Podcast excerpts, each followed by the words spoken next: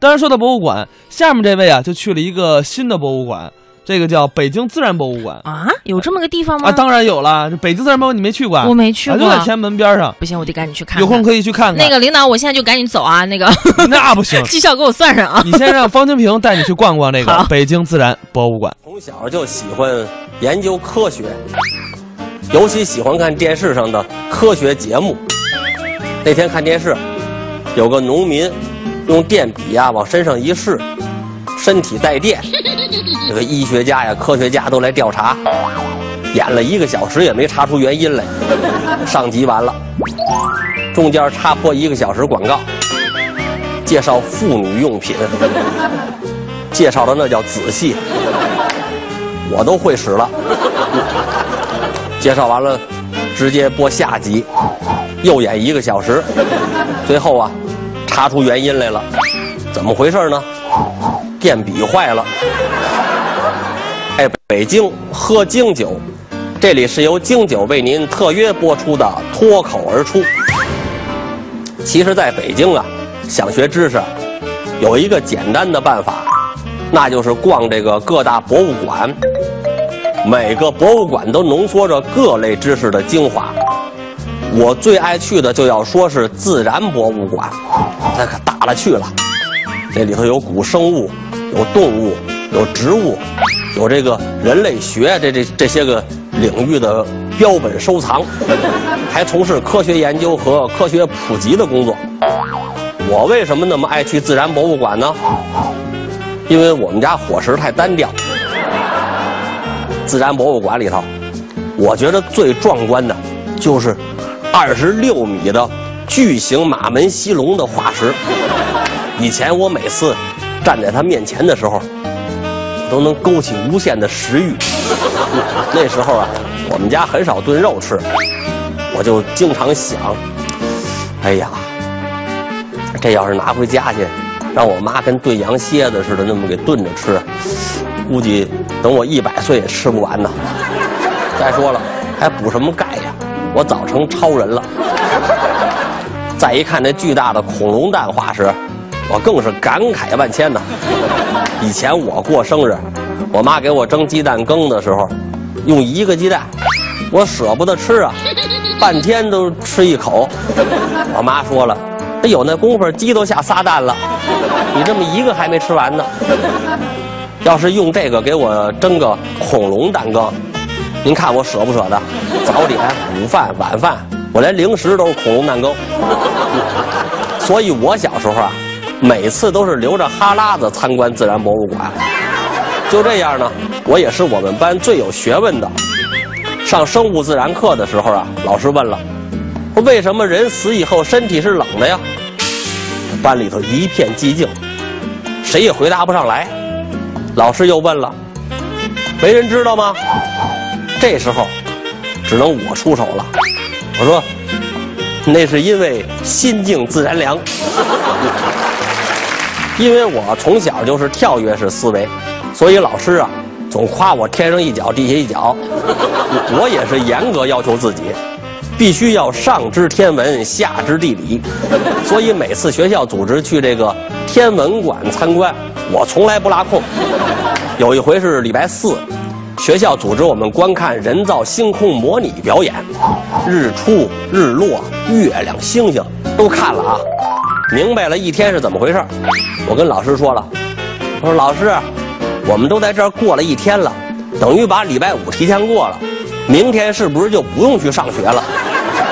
老师说了，方清平，你不但不用去上学了，你还可以留在这儿，顺便把你八十岁生日都提前过了。天文馆里头还有一个大望远镜，天色渐暗的时候啊，同学们都排队观看天空。因为我刚才提的那个尖锐的问题，老师就罚我最后一个看。听见好多同学有的说：“哟，看见月球的环形山了。”有的说：“看见土星光环了。”到我了，我凑上去一看，黑乎乎，什么也没有。我说：“老师。”我看见宇宙黑洞了，还没等老师表扬我呢，边上那个工作人员说了：“同学，我们到下班时间了，望远镜关了。”合着我折腾半天，看的是望远镜的罩子。我这个人的求知欲望特别强，一天不学习呀、浑身我就难受。去这个天文馆了解了天文，我就老惦记着呢，再去了解一下地理方面的学问。禁不住我这个软磨硬泡啊！我爸爸终于在他休息的时候啊，带着我去了一回地质博物馆。原来我这好学上进的优点呢，都是随我爸爸。我爸爸就像一本大百科全书似的，没有他不知道的。上这个地质博物馆参观的时候啊，看见那里头那个讲解员正在讲解人类的起源，说那个碧蓝又深不可测的大海是生命的发源地。我想凑上去听听，我爸说：“别别别听他的，你还小，他说的太深啊。”我说：“那人类的起源是什么呢？”我爸爸说了：“别人的我不太清楚，反正我是在咱们农村老家呀，一个接生婆给接的生。你是咱们北京妇产医院生的。”那个讲解员立马就不说话了，用极其羡慕的眼光看着我们父子。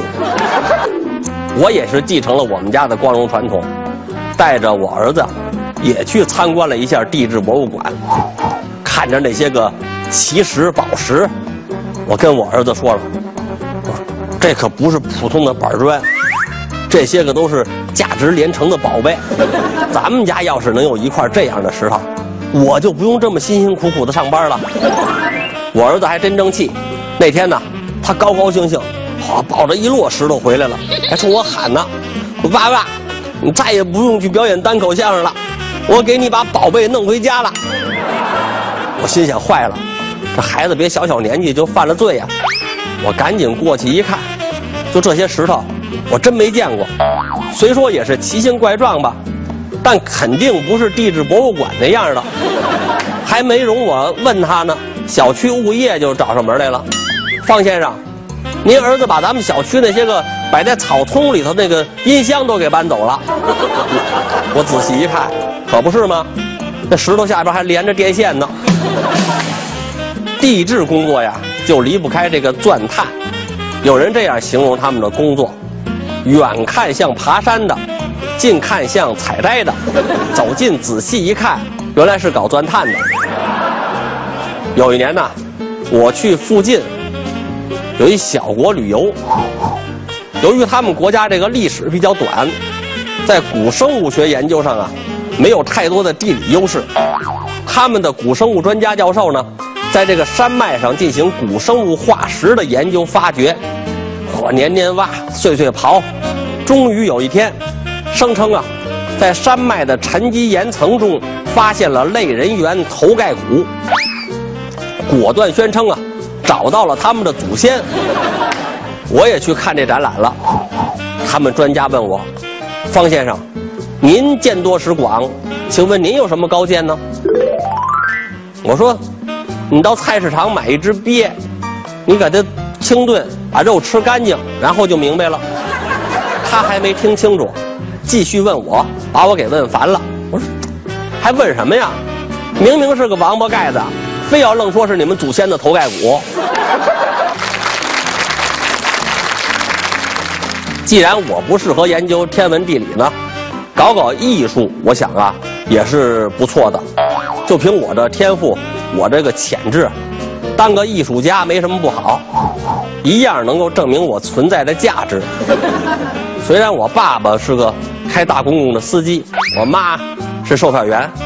可这个丝毫不影响我对艺术的追求。我经常去这个美术馆接受艺术的熏陶，熏得我浑身都充满了艺术的气息，我都舍不得洗澡。美术馆经常举办画展，名家大师的作品呢不计其数。有一回啊，我站在一幅画前面，终于看出好来了。我使劲咽着口水，久久不愿离去。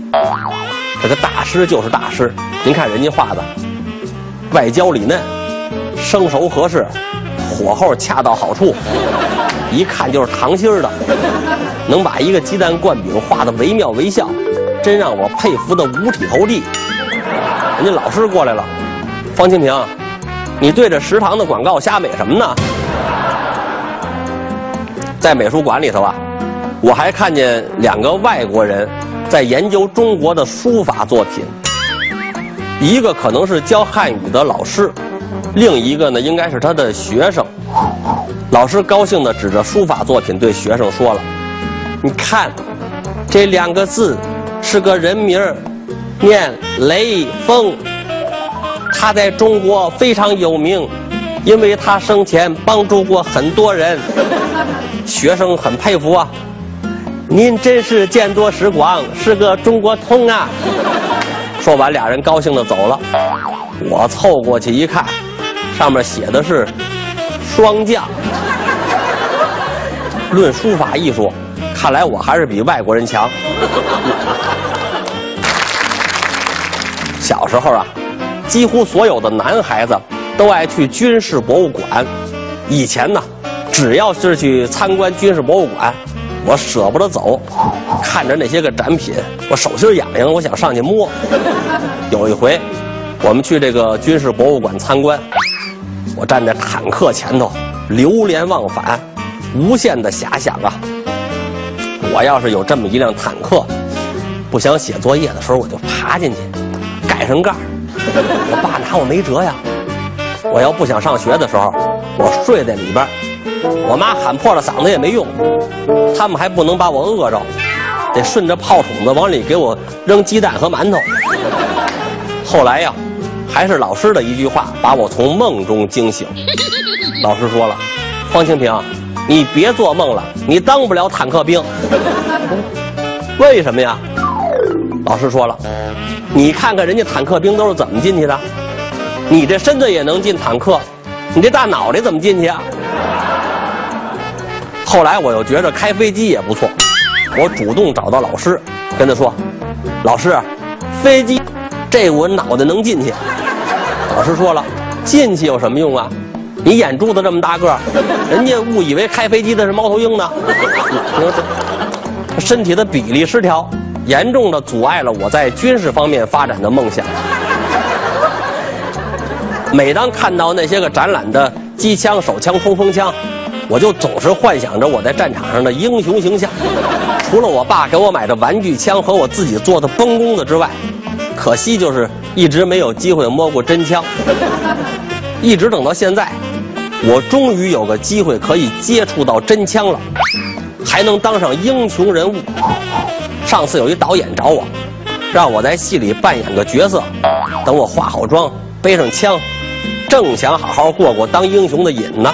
导演说了：“方清平，你呀，应该从这个悬崖跳下去。”我说：“要是我受伤或者摔死了怎么办呢？”导演说了：“没关系啊，这是影片最后一个镜头。上次我爸爸来我们家的时候，正赶上我儿子考完试，我儿子骄傲的把成绩单给我爸爸看。我爸爸一看，哎呀，我读书的时候啊。”历史成绩总是一百分你才九十分我儿子很委屈，嗯，爷爷，您读书的时候历史要比现在短得多呀。这点啊，我们家还真是祖传，都爱学习历史，生怕不知道自己打哪来的，别让人家给问住了啊。您看我在天文学、地理学、军事学还有自然科学这些方面都没什么发展。所以就做了一名相声演员，可相声演员也需要有知识有文化呀，那我就去了解一些历史和文化方面的知识，这个对我也是很有帮助的。我现在呢，只要一有空，就会去天安门旁边的国家博物馆逛逛，那儿呢以前叫历史博物馆。国家博物馆有个规矩，拍照啊不许用闪光灯。那天我正聚精会神的。观看出土文物呢，旁边工作人员喊：“先生，先生，这里拍照不不许用闪光灯。”我往四周一看，边上没人呢，我没拿照相机呀。我换一个地儿，接着看。那工作人员又冲着我这边喊：“先生，先生，不好意思啊，这里不让用闪光灯。”我说：“真是不好意思，您没看见我没拿照相机吗？怎么可能使用闪光灯呢？”工作人员揉揉眼睛，乐了。说对不起啊，我刚才看错了，是您的光头太亮了，还反光。要不说以前古人的身材呢是高大呢，动不动就身高八尺开外，他们的饭量啊也比我们现在的人大得多。现在国家博物馆里头看见他们的镇馆之宝——司母戊大火锅，确实气派。这个大青铜的火锅，要是当这个废铜烂铁卖，也能值不少钱呢。羊肉片、肥牛、爆肚、白菜、冻豆腐，一次少说也能放好几百斤。我问人家工作人员，我说用这个火锅吃涮肉，最后锅里剩的东西怎么捞出来呀？他琢磨半天，说了，啊，这个出土的时候啊，我们就发现这问题了。这个青铜的大罩里呢，到现在还没发现。现在这个人呐，有代沟，就是不容易沟通，就别提对古人的不了解了。上礼拜我儿子去看他爷爷奶奶，在街上看见一条有破洞的这个比较前卫的牛仔裤，顺便就买了。从爷爷奶奶家回来呢，发现把裤子落在爷爷奶奶家了。这不昨天吗？我妈给我打电话，让我通知我儿子有空啊去把裤子取回来，别再要求孩子艰苦朴素了。还让我告诉他，就说你奶奶已经帮你把裤子上的洞都缝上了。我岳父他们家虽然没什么值钱的文物，可也都是些个用了好多年的老物件了。上次我陪我媳妇儿回娘家，我岳母就跟他说了，说选择丈夫是一辈子的大事儿，要多长几个心眼儿。你看看你爸爸，什么都会修，锅碗瓢盆、汽车、电器、水龙头都是自己修，连衣柜坏了他也自己能修。我媳妇儿打断他了，行了妈，这些我都明白了。我岳母说：“你明白什么呀？如果你也找个像你爸这样的丈夫，你一辈子也别想用上新东西。” 我赶紧接过话茬我不会修，我手笨。”我媳妇说了：“你不光手笨，你脑子也笨。”